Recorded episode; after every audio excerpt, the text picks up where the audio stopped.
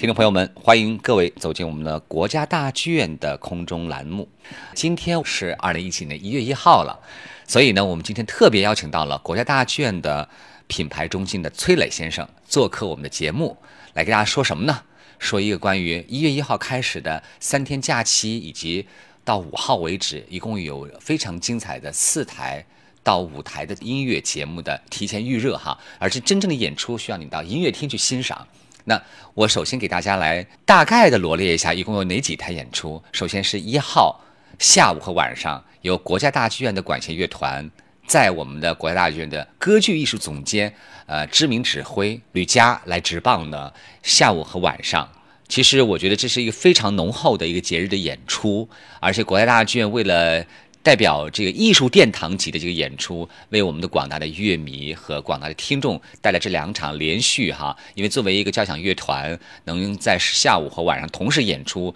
同样主题的音乐会，呃，我们都可以感受到这个新年元旦的来临。那么接着二号和三号呢，是来自于呃维也纳施特劳斯乐团带来的两场音乐会。然后四号和五号分别是来自于维也纳广播交响乐团以及英国伯明翰市立乐团带来的两场音乐会。具体情况我们还是要有请到的是我们的嘉宾，也是我们的老朋友崔磊来给大家做一个介绍。那我说老实话，呃。对于我们国内哈，包括我们北京的演出市场上面，其实新年音乐会是多如牛毛。那么作为一个国家级的艺术殿堂的演出机构，在这样一个平台当中，呃，我相信很多观众就像去朝圣一般的去朝，去去艺术家的那个殿堂去感受这现场的氛围，同时也希望能够在里边听到真正的有滋有味的。喜庆的、有纯正的交响音乐哈。那我想首先请教的是崔磊啊，我们想你先给我们推荐一下这一号下午和晚上这场音乐会的精彩的曲目有哪些可听之处？呃，一号的这两场啊，就是。其实跟往年一样，呃，我们从基本上从零八年一直到现在，每年都会做这个新年音乐会嘛。然后今年呢，也是同样是中西合璧，就中国的作品和呃国外的一些经典作品都会有，包括呢像我们开篇的，可能观众非常熟悉的吕其明先生的《红旗颂》。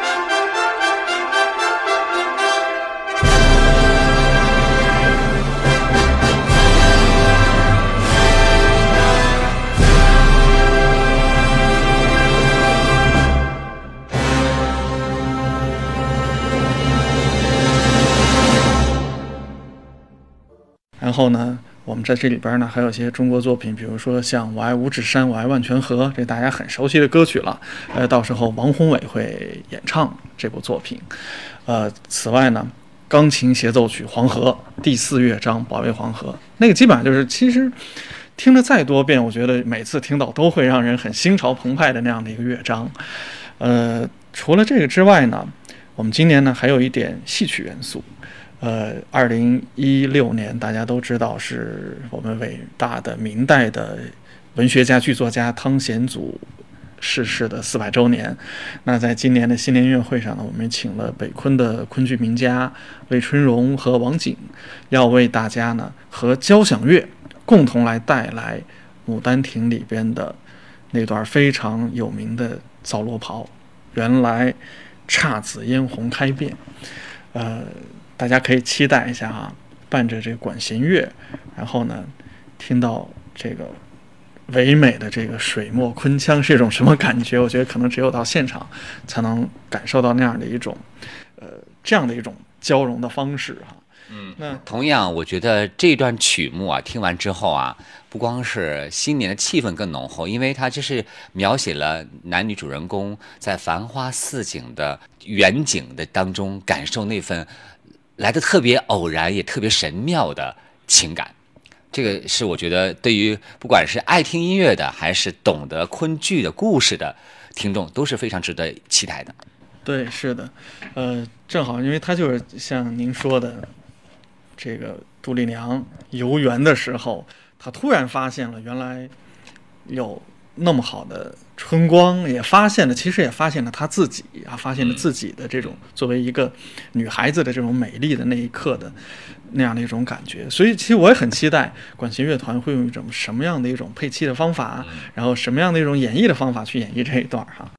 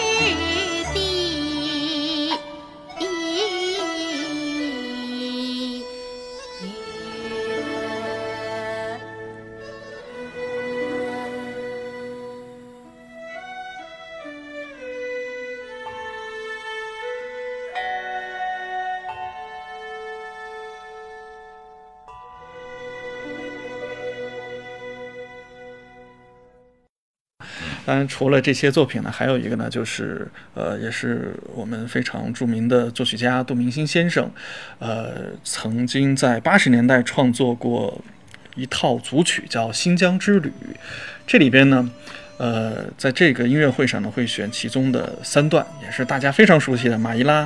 在银色的月光下欢庆歌舞，啊，可以说是非常耳熟能详的一些新疆民歌改编的这个管弦乐。当然，除了这个之外呢，还有一个。